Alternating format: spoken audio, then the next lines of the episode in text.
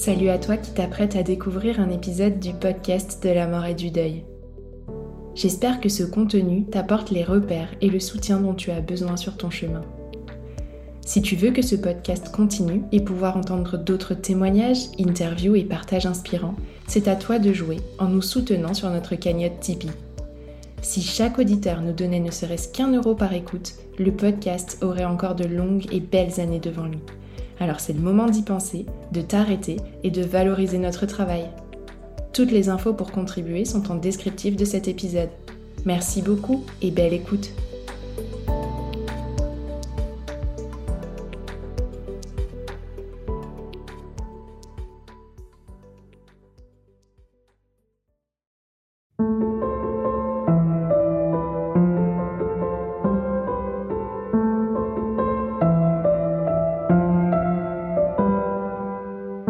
Tous et bienvenue sur le podcast de la mort, le podcast qui explore la mort et le deuil sous toutes leurs coutures. Je suis Tiffany, accompagnante professionnelle du deuil et créatrice de ce podcast. Vous êtes de plus en plus nombreux à écouter ce podcast et je vous en remercie du fond du cœur. Avant de vous partager ce nouvel épisode, je vous rappelle que vous pouvez montrer votre soutien au podcast de la mort en laissant 5 étoiles et un commentaire sur Apple Podcast et Spotify. Vous contribuerez ainsi à le faire voyager auprès d'autres oreilles attentives. Alors que ce mois-ci est celui de la Saint-Valentin, celui où l'on célèbre l'amour et où les cœurs bien rouges fleurissent un peu partout dans les vitrines, j'ai voulu mettre en lumière l'histoire de celles et ceux qui traversent cette période le cœur lourd. Bien sûr, leur peine n'attend pas cette date pour s'exprimer, mais elle peut être plus intensément ravivée.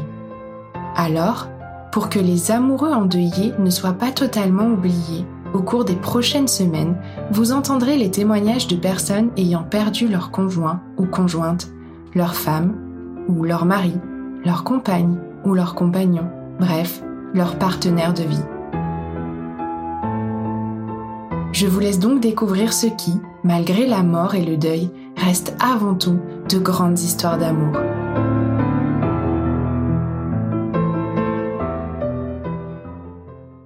Bonjour, je m'appelle Noémie, j'ai 32 ans et je suis naturopathe et doula de fin de vie.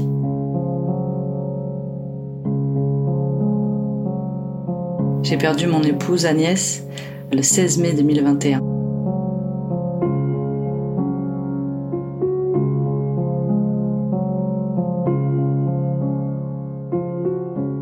Définir Agnès, c'est forcément repenser euh, à son sourire, c'est forcément repenser aussi euh, à son rire qui était assez magique. Il y avait quelque chose de vraiment fantastique. C'est le genre de sourire quand on l'entend où euh, ce rire-là, on a envie de rire. Il y, a quelque chose d'assez inévitable qui vient avec ça. Et puis elle avait un regard très, euh, très profond. Elle avait des yeux très marrons, très beaux.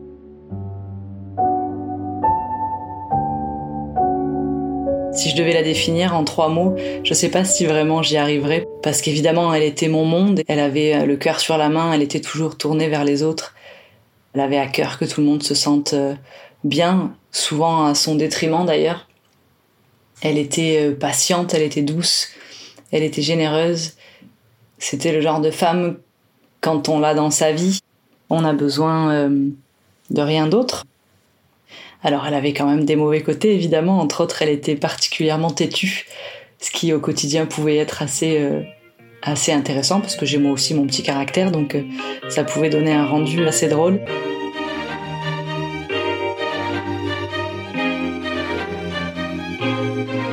Que j'aimais profondément, c'est cette capacité qu'elle pouvait avoir à désamorcer une situation. Elle dégageait tellement de douceur que finalement, même quand on est contrarié, il y avait quelque chose dans ses mots et dans sa manière d'être qui arrivait vraiment à, apaiser une situation et à apaiser quelqu'un. Et je trouvais ça assez magique.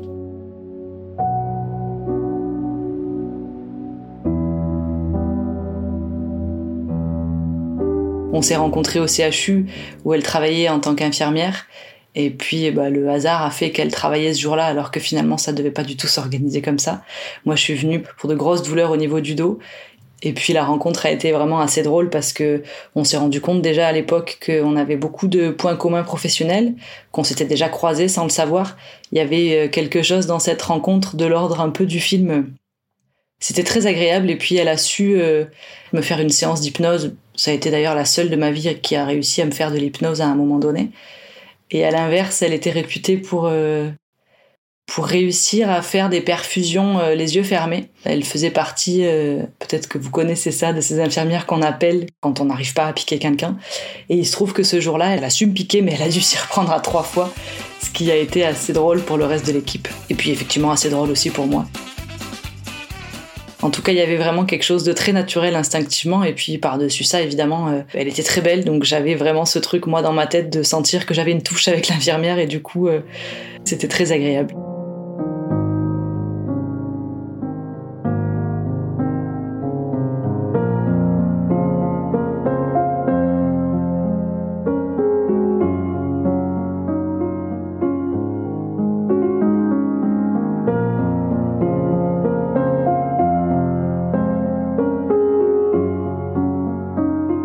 A duré trois ans. La maladie est arrivée au bout d'un an et demi.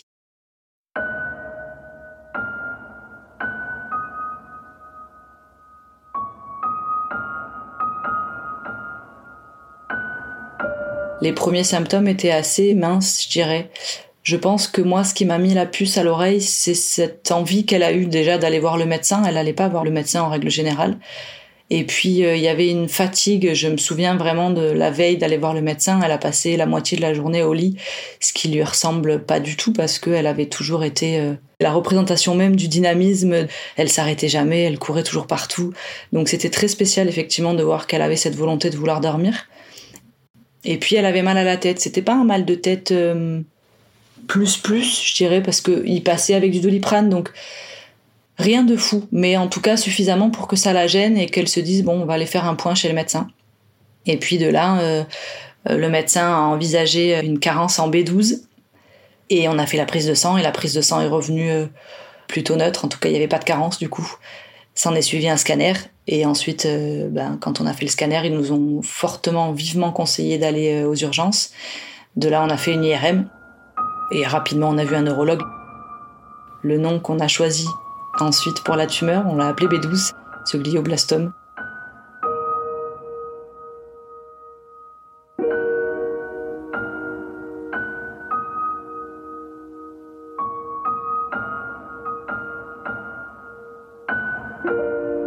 Les choses se sont finalement enchaînées quand même assez rapidement, par chance, parce que comme elle travaillait au CHU, elle connaissait beaucoup de monde et du coup c'est vrai que on a pu vraiment avoir cette chance. J'en ai vraiment conscience d'avoir un cheminement qui avance quand même assez vite.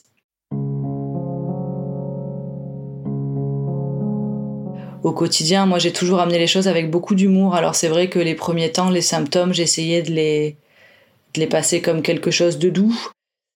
Il y avait surtout de la fatigue, c'était vraiment le plus, le plus gênant. Et puis euh, rapidement, il y a eu des crises partielles d'épilepsie.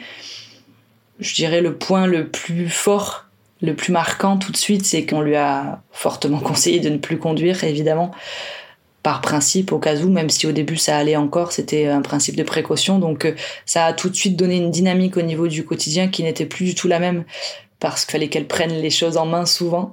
Du coup, c'est vrai que ça a donné un vrai changement par rapport à ça.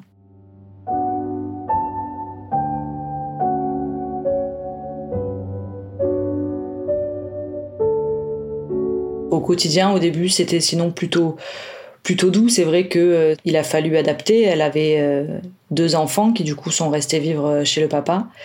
Puis il y a eu au milieu le, confinement. Il y a eu les rayons, il y a eu la chimio, il y a eu la perte des cheveux, la perte de poids, l'envie de mourir pour elle parce que tout de suite, une fois qu'on est dans ce mélange rayons et chimio, ben, on n'a plus envie parce que c'est absolument épuisant à tout point de vue. Il y a la peur de la mort qui est là de manière assez constante. Il y a tous les effets secondaires des traitements, euh, toutes ces choses qui font que le quotidien est un peu plus, euh, un peu plus difficile. La privation de pouvoir voir les gens parce que du coup elle faisait partie des personnes euh, fragiles pendant le Covid et donc on pouvait voir personne. Le bon côté par contre c'est que quand on allait aux séances de rayons, il y avait personne sur la route, ça c'était quand même très pratique. Donc en termes de qualité de transport pour elle c'était c'était plus sympa. Et puis ben moi je me suis mis en arrêt.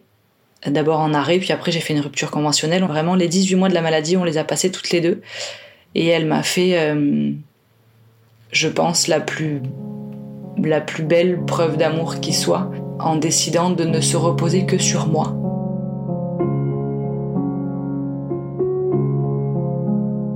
Et donc, euh, elle a déposé toute sa confiance en moi. Et, du coup, j'ai pris la charge de décider de comment on organise les choses au fur et à mesure. C'est beaucoup d'émotions de parler de ça parce que ce sont des choses que j'ai euh, beaucoup travaillé pour réussir à digérer. Ça a été à la fois très doux parce qu'il y avait justement ce côté confinement et donc il y avait vraiment quelque chose de l'ordre de la cloche c'était assez agréable pour ça. Et en même temps très dur parce que euh, à partir du moment où ça touche le cerveau, elle, euh, elle a commencé à oublier des choses, elle a commencé à ne plus être maître de ses actes quotidiens. Et c'est violent, ça a été violent de la voir se dégrader euh, de cette manière-là.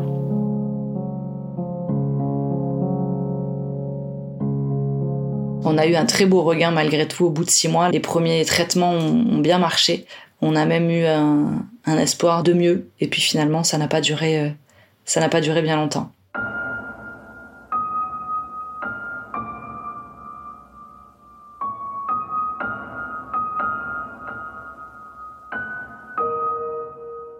Entre le diagnostic et les soins palliatifs, il y a une année qui s'est écoulée. On est passé en palliatif en janvier 2021 et elle est décédée le 16 mai 2021. Ça a été, euh, alors évidemment pour moi une claque, pour elle beaucoup moins parce que comme elle a toujours été dans le milieu du médical, à partir du moment où elle avait eu le, diagnostic au début, elle était euh, intimement persuadée que ça serait difficile de sortir de ça. Et on a choisi de faire absolument tout à la maison. À nouveau, on a eu la chance de connaître euh, des personnes qui ont pu faire que un dossier d'hospitalisation à domicile a pu être euh, pré-rempli avec euh, un peu l'ordre euh, sous-jacent de l'enclencher dès que ça serait vraiment difficile. Cette partie-là de l'histoire, c'est une partie que très peu de personnes connaissent parce que on avait choisi toutes les deux de profiter de la tranquillité de la maison qu'on le pouvait. Et peut-être que certains se reconnaîtront dans ce dans ce discours-là, mais c'est vrai que j'étais moi la tête dans le guidon sans me rendre compte que les choses se dégradaient assez vite.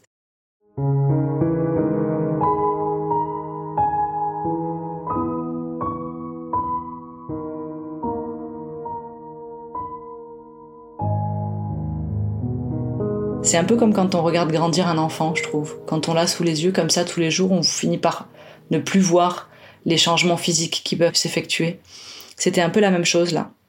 Ce qui fait qu'on a passé comme ça quand même quelques, quelques mois où vraiment je faisais tout moi-même. Elle n'était pas à l'aise avec le fait que quelqu'un euh, vienne à la maison, donc euh, je m'occupais de la laver, je m'occupais de lui donner à manger, je m'occupais euh, de la changer quand il fallait la changer. Tout était de mon fait et c'était hyper ok pour moi parce que je le faisais vraiment avec beaucoup d'amour et puis surtout, surtout elle, elle voulait pas d'une présence extérieure. Elle avait la sensation que ça allait donner une image d'elle qu'elle voulait pas.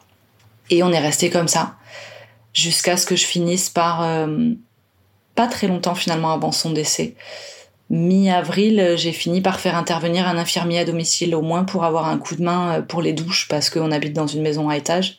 Et du coup, c'était difficile pour moi. Si on replace un peu le contexte, bon, ben moi j'étais descendue à 45 kilos, elle, elle en faisait un peu plus de 70. C'était pas évident de la monter dans les escaliers, entre autres pour la douche. Et on a fait venir un infirmier comme ça, et voilà, il, il était intervenu dix jours. Et au bout de dix jours, je l'ai retrouvé une nuit euh, dans son vomi après une crise d'épilepsie. Une des rares nuits où j'avais accepté d'aller dormir à côté en me disant il faut que je dorme, donc je vais la laisser, c'est ok. Et puis finalement, au bout de deux heures, je l'ai entendu, euh, j'ai entendu l'épilepsie, puis je l'ai entendu vomir, et donc je me suis levée. J'ai appelé euh, le SAMU, je leur ai expliqué tout de suite, avec les termes adéquats évidemment, donc ils sont venus très vite.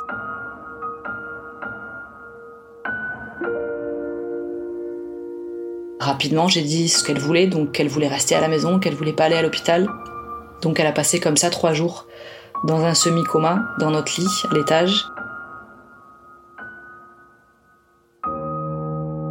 Et puis, comme le dossier de l'HAD avait été pré-rempli, on a pu enclencher très rapidement l'HAD, donc l'hospitalisation à domicile.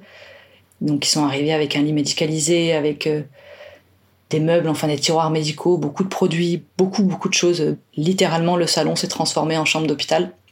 Et puis, elle a eu un regain qui a duré deux jours. Un regain qui a été exceptionnel parce que euh, je l'ai retrouvée comme elle n'avait peu été aussi présente ces dernières semaines les choses avaient vraiment été difficiles et du coup de la voir euh, présente, qui me reconnaît, on peut discuter. Enfin voilà, c'était ces deux jours qui ont été vraiment, euh, vraiment magiques.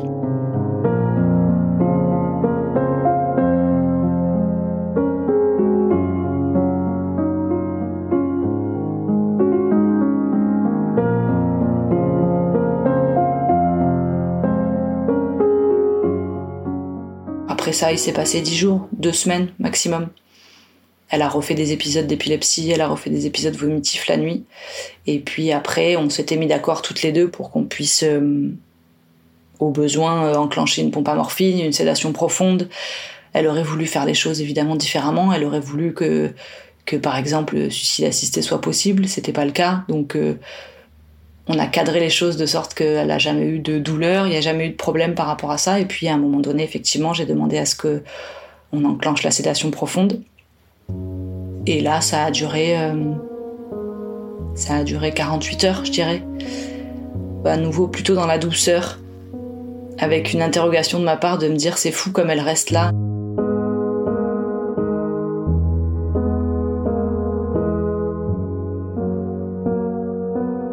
Après, j'avais un contexte de vie, moi, qui faisait que j'avais des examens au niveau de mon école et de mon cursus de naturopathe. Et du coup, c'est vrai que, à l'origine, elle voulait être là quand j'allais être diplômée. Donc, euh, je pense qu'elle s'est agrippée aussi beaucoup à ça.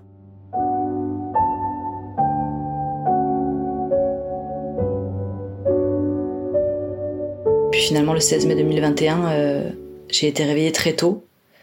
D'abord par des bruits et puis rapidement, comme je m'étais renseignée sur euh, l'agonie et sur les signes physiques de faim, j'ai compris que euh, bah, que c'était ça.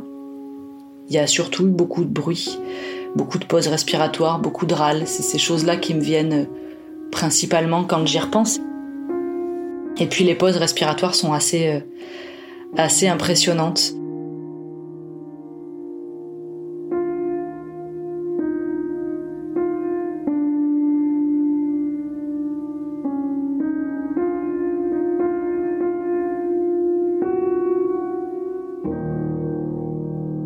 Malgré tout, elle est partie comme on le voulait, donc euh, dans mes bras. Moi, je suis restée à côté d'elle, euh, à lui faire des câlins, à lui chanter des chansons parce qu'elle aimait beaucoup chanter, elle aimait beaucoup la musique.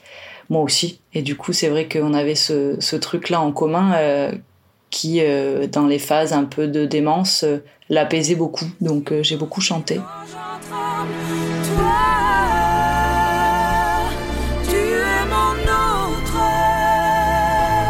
J'ai allumé des bougies, j'ai fait en sorte qu'on soit bien.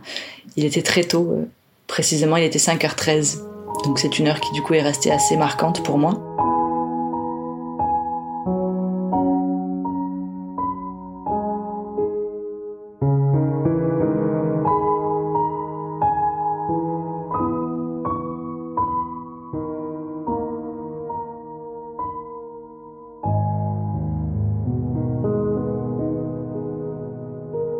Suite de ça, euh, il a fallu organiser les choses, il a fallu organiser les obsèques.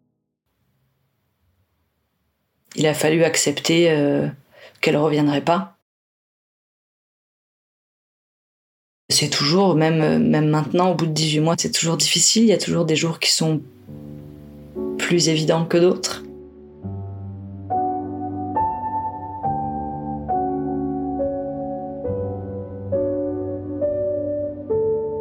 Il a fallu aussi faire face au, discours un peu désagréable de certaines personnes.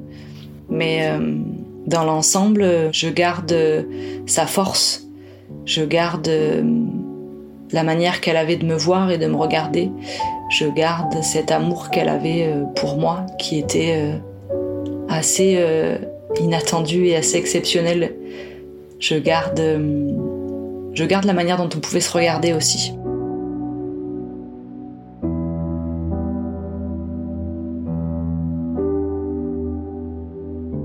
Et puis surtout, c'est d'avoir vécu toutes ces choses-là avec elle qui ont fait que je suis devenue doula de fin de vie.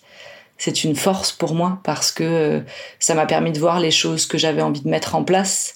Et ça m'a donné envie d'accompagner les personnes qui ont traversé la même chose que moi, d'accompagner les personnes qui vivent ce qu'elle a vécu elle.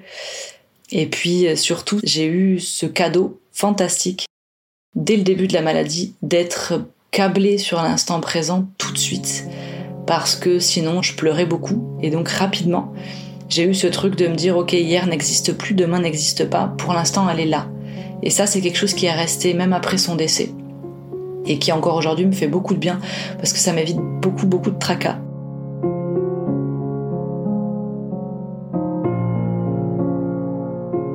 Je pense que le deuil, c'est, c'est le chemin de toute une vie. Je pense que c'est en termes de développement personnel ce qui m'a impacté le plus parce que euh, ça m'oblige à être au fait de mes émotions à chaque instant. Si je devais retenir une chose, je retiendrais ce principe d'instant présent et je retiendrais aussi euh, le fait que euh, il faut profiter de chaque moment qui passe parce qu'on n'est pas capable de savoir qu'est-ce qui va se passer ensuite, parce que les choses peuvent aller très vite et que c'est important de pouvoir être voilà, de pouvoir être bien et de pouvoir profiter de, détails du quotidien qui font du bien.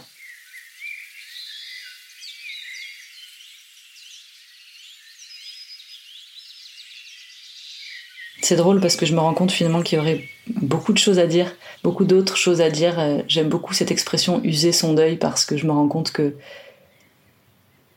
il y a des choses dont je pourrais parler encore et encore et encore par rapport à elle et je pense que je pourrais euh, littéralement passer tout le reste de ma vie à parler d'elle.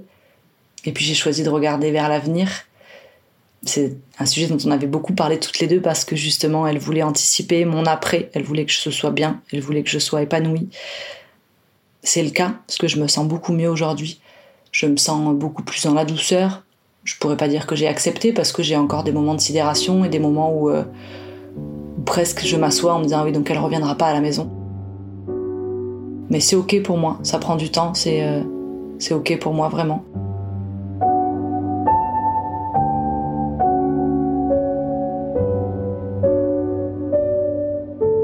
Ce que j'aimerais dire pour finir ça, c'est que hum, il faut profiter de chaque moment qui passe. Il faut savourer les instants qu'on peut vivre et surtout il faut rester à son écoute. Parce que la personne qui prime dans nos vies, c'est nous-mêmes. Et c'est important de se sentir bien avec soi-même pour pouvoir se sentir bien avec les autres. Donc j'invite euh, toutes les personnes depuis son décès à être euh, vraiment à l'écoute de chaque émotion qui peut être traversée, à être euh, doux et à ressentir autant d'amour que possible.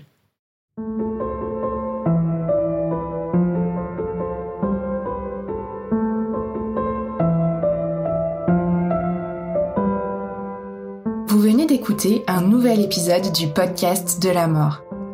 Cet épisode a été mixé et arrangé par Elsa Doll. J'espère que ce partage vous a plu et si tel est le cas, n'hésitez pas à me partager vos retours sur les réseaux sociaux Instagram, Facebook, mais aussi TikTok de temps en temps.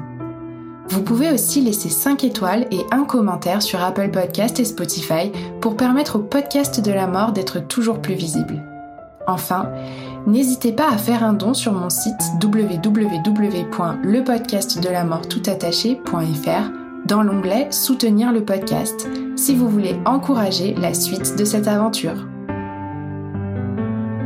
Je vous donne rendez-vous la semaine prochaine pour un nouvel épisode.